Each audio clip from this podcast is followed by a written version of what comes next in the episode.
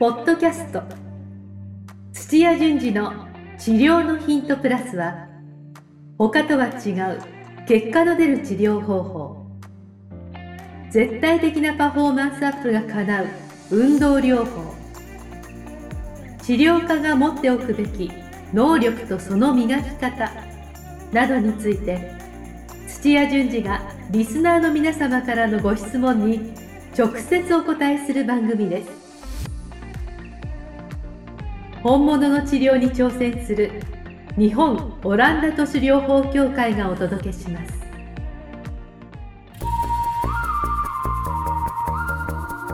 皆さんこんにちは。上島茂です。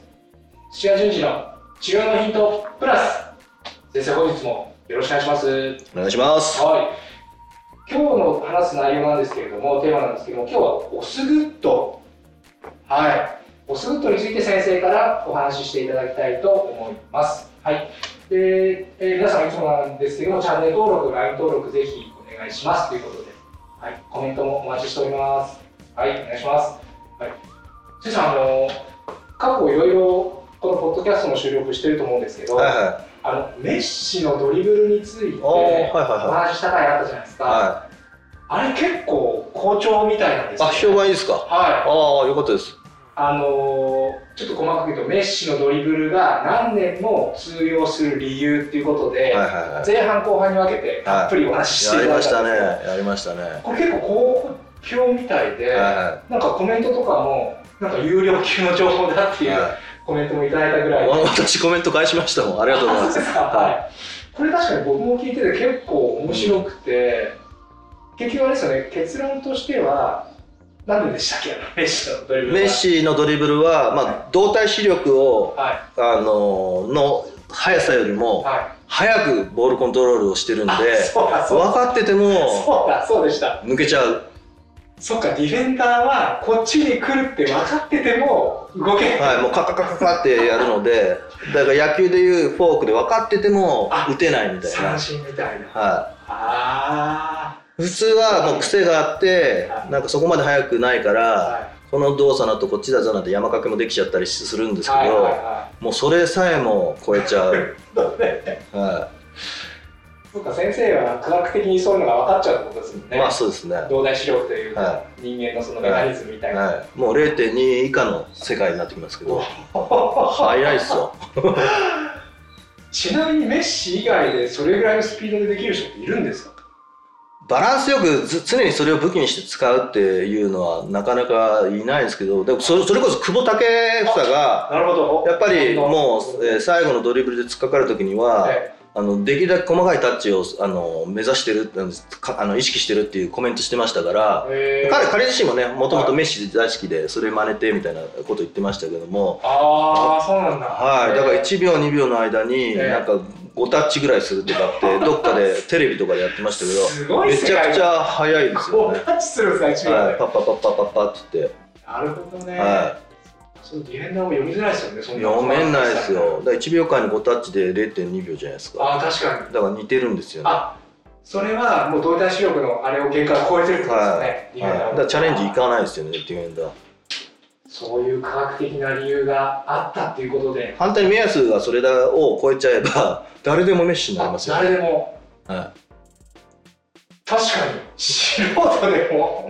それを身につけられれば、身につけられれば。なかなか無理だと思いますけど。無理じゃないですよ。そうやって諦めちゃうとあれですけど、そうですか。はい、あの同じパターンをずっと繰り返していって早くしていけば全然へえ運動を自動化するレベルまでややらないといけないですけどはいはい。続けれるとはい。すごいっていうので例えばですけどももう50代70代忘れましたけど海外でピアノを一切弾けない人がうん。この曲を弾きたいってチャイコフスキーのなんとかってものすごいあのピアニストでも難しいやつを誰もできないよなんて言ってうん。3年ぐらいかけてうん。それあのコンサートでできるレベルにまでやったとかってあるからだからやっぱあの神経のつながりをずっと鍛えてたらそうなれるんですよ。なるほど。はね。ただまあやるサッカーはやるスキルがいっぱいあるから、まあ。ドリブルのそこだけずっとやってれば誰でもできるんですけど、まあそれ以外にシュートだとか、そうですね。あとやっぱ状状況判断とかいっぱいいろんなものがあるから、でもあの理理論上はでできますあそうですね。は聞いてる方も希望がこれ湧いたんじゃないかなと思いますんで。ね、はい。で、先生、ぜひちょっと概要欄に、あの、ああね見てください。あの語ってください、ぜひ。はい有料級って言われてね、はいあのすごいですね。またそういう話したいですね。ぜひぜひ、はいあの、面白かったです。わかりました。はい。じゃあ先生、今日の質問にはい行きましょう入りたいと思います。はい今日はですね、静岡のえー方からいただきました、はい。えーダイエットでリバウンドした柔道選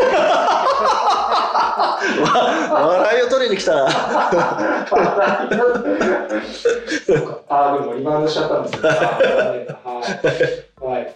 で質問の内容はですね、はいえー接骨院で働き出して6年目の柔道整復師です。はい。一般的なお店なんですが、たまにオスグッドの中学生が来院します。あはあ、いたまにしか来ないので、知識としてあっても、えーどうやってアプローチしてよいのか、実はよく分かっておりません。うん。はい時間だけかかって、その内容、ああそのごめんなさい、そのうち来なくなったり、いつまで、えーいつまでも通ってくれたりと、患者さんに申し訳ないなと常々思っています。はい。で、そこで質問なんですけれども、オスグッドはどのように、えー直していったらよいのでしょうかということで、はい、今日はオスグッド。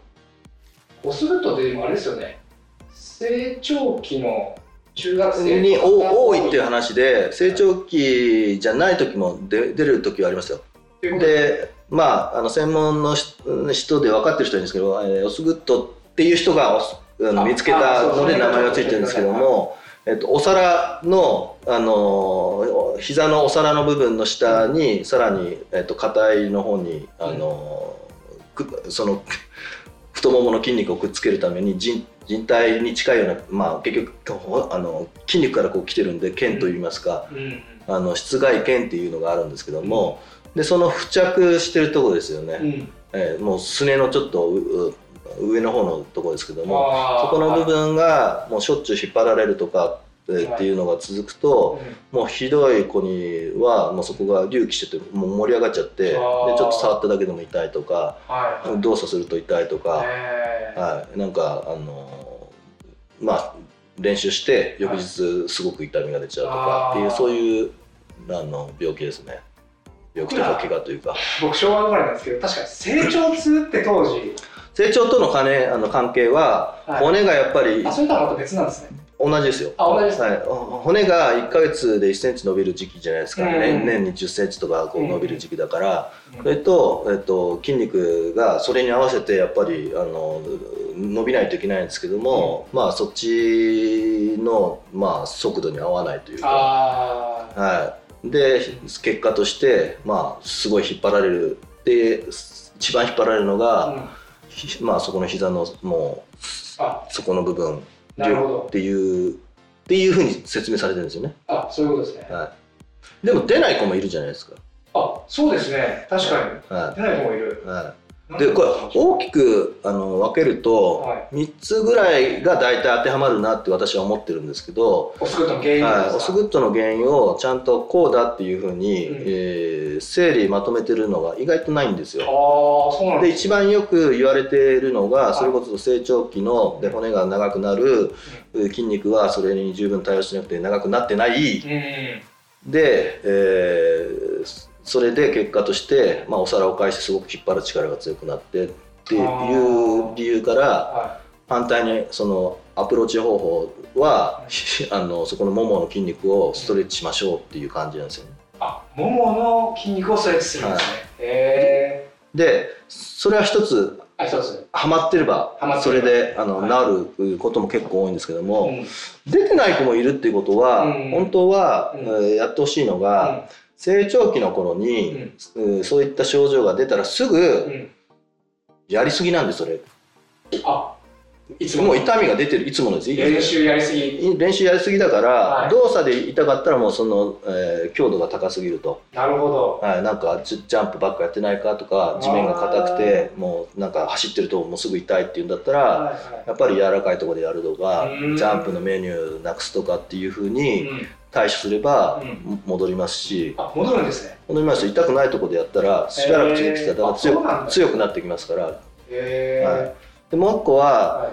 えー翌日に動作自体は、うん。あの全然痛くないんですけども翌日以降に痛みが出るのは量がおかしいんでそっちの方が多いかな。あの成長期のあたりだへとー。毎日すごくやってるとかっていうのをうん。週3回にするとかうん。量を減らせばうん。意外とあのまた体が適応して強くなってくるとあの週5日やってたのを3日にしたけども、うん。今4日にしようとかって増やしていけるのでなるほど。体あの局所をとにかく強くどうするかっていうのをもちろん、はい。あの同時にやっていくと。なるほどなるほど。はいっていうのを知ってれば、うん。あんまあメカニズム的にんあのこういうふうな仕組みで痛くなるよっていうのをうん。知らなくてもう、ん。あの結構対処できるんですよ。あーあそんなそういうもんなんですね。はい、みんな痛くなってもやらせるからですよ。アホかっていう話ですよ。あそうか。まずそこですよ。はい。単純に。それあの保護者の人も文句言った方がいいと体罰と同じですよ。あの指導者があのもう痛いって言ってるのに動けるからとかっていう理由で痛いって言ってるのに本人も指導者からあのそういううねお前できるかって言ったら試合出たいからできるって言うし子供はあの、動けたらうんできると思ってるんでうん。痛いけどできるあるいはいい痛いっていうことを隠してやるから、そこをやっぱりストップしないと、うん。はそっかせ生徒はなかなかそういうことをあのコーチに言えないとか、あとは逆にコーチも気づいてなくてずっと練習同じメニューをやらせてしまうっていはうジレンマみたいのがあるわけであすよりますね。ああ別に休ませせればいい話なんですけど、はじゃあアドバイスとしてはまずその患者さんに、は中学生ぐらいの患者さんにコーチに言ってみればっていうのは一つい、手一つですね。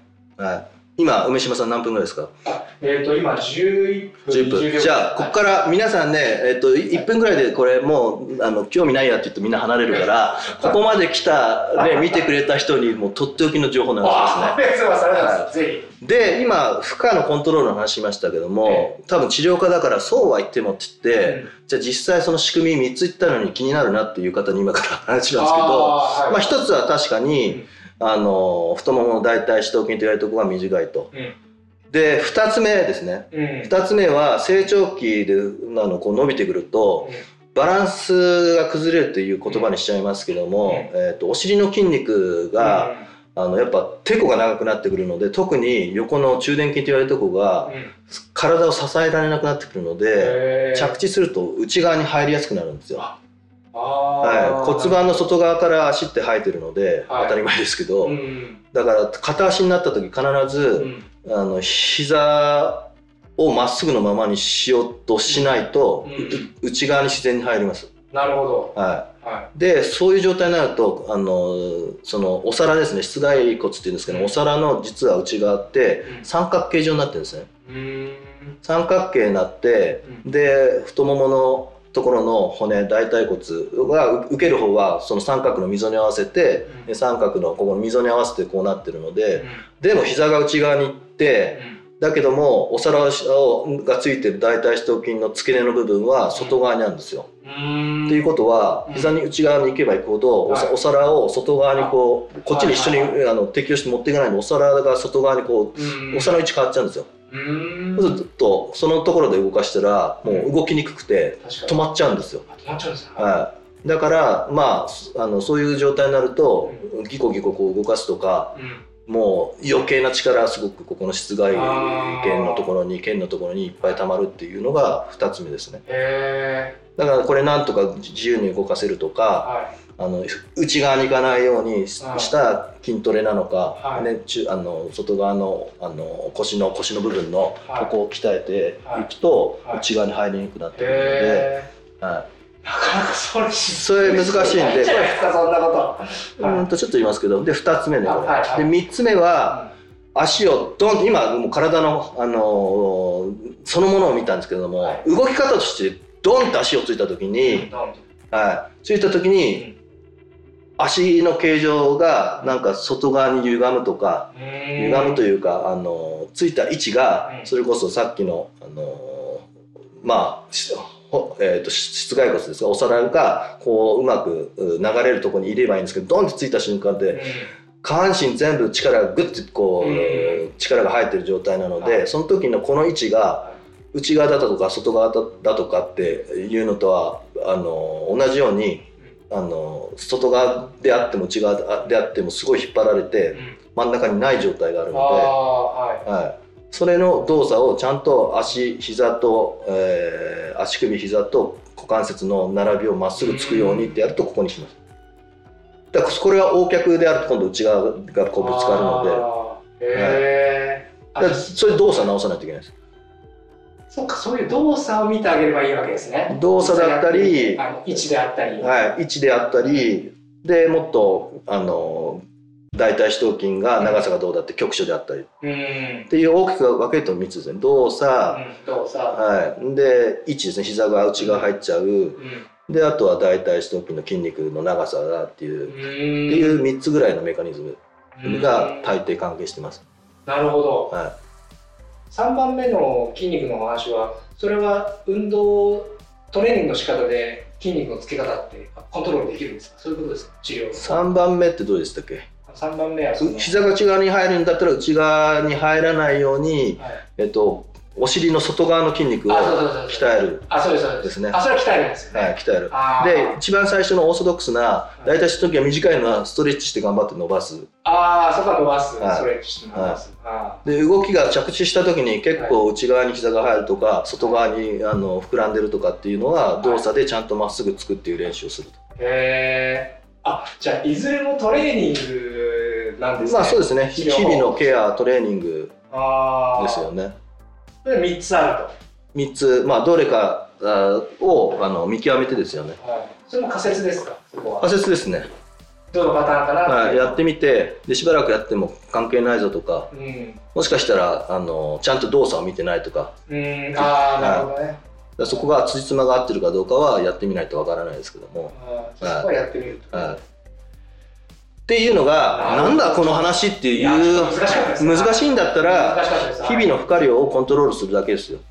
で結構何ヶ月もかかるケースザラですで1年間あのもう全然できなかったっていう子もいるんで、あそんなにですか、はい、あの成長がおあの終わると落ち着いてくるんででもまた復帰できるっていうところで、まあ、今年はもう付き合いながらやろうよっていう感じで周りも焦らずにはい。あの温かい目でちゃんと治るからっていうあの私がいたフェイノールととかでも、まあ、膝のプログラムと股関節の成長期のプログラムで、えーその期間長い人は2年弱は、えー無理させないと。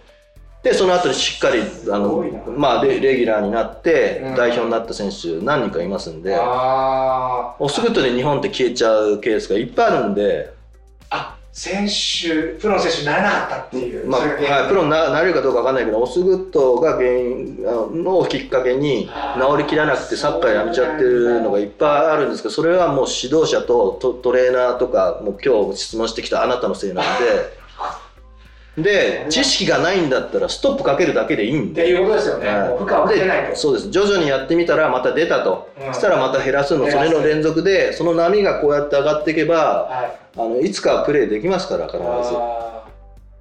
なるほど、はい。いや今11分目から聞いたあなた得だったね。なかなか貴重な情報ですよね、はでもちょっと僕はあのちょっと専門的すぎて、まあ。半分もちょっと理解できなかったんですけど、ただ分かりやすいところはもう負荷を減らすとはあのよく分からなかったらとりあえず負荷を減らすと、はいそれだけでもかなりの効果があるってことですい。よね、そうです。で症状がまた消えますから、いそしたらちょっとずつ増やしていって、ああそうかはい。っていうコントロールをし早くしてあげれば、うんそんな大事にならないですか？なるほど、ら。はい。これもそうですよねその生徒さん選手のことを思ったらそういうアドバイスは必要ですよねそうですね。はあーありがとうございます先生今日も大変貴重なお話をいただきましてい。はい。はい今日最後まで聞いてくれたあなただけの、ありがとうございます。ぜひ、あの、次回以降も最後まで聞いていただければ。ぜひね、やってみてね、どうだったってコメントしてくれたら嬉しいなあ。そうですね。ぜひはいぜひ皆さんコメントもお待ちしておりますので。はい。じゃあ先生本日もありがとうござはいい、あました、りがとうございました。ちょっとやってみてください。今日のポッドキャストはいかがでしたか？番組では土屋順次への質問を受け付けております。ウェブ検索でオランダ都市 DMT と入力し結果に出てくるオフィシャルサイトにアクセス。ポッドキャストのバナーから質問項目をご入力ください。またオフィシャルサイトでは無料メルマガも配信中です。ぜひ遊びに来てくださいね。それではまたお耳にかかりましょう。ごきげんよう。さようなら。この番組は提供日本オランダ都市療法協会ナレーションボイスアップマスターコーチ春でお送りしました。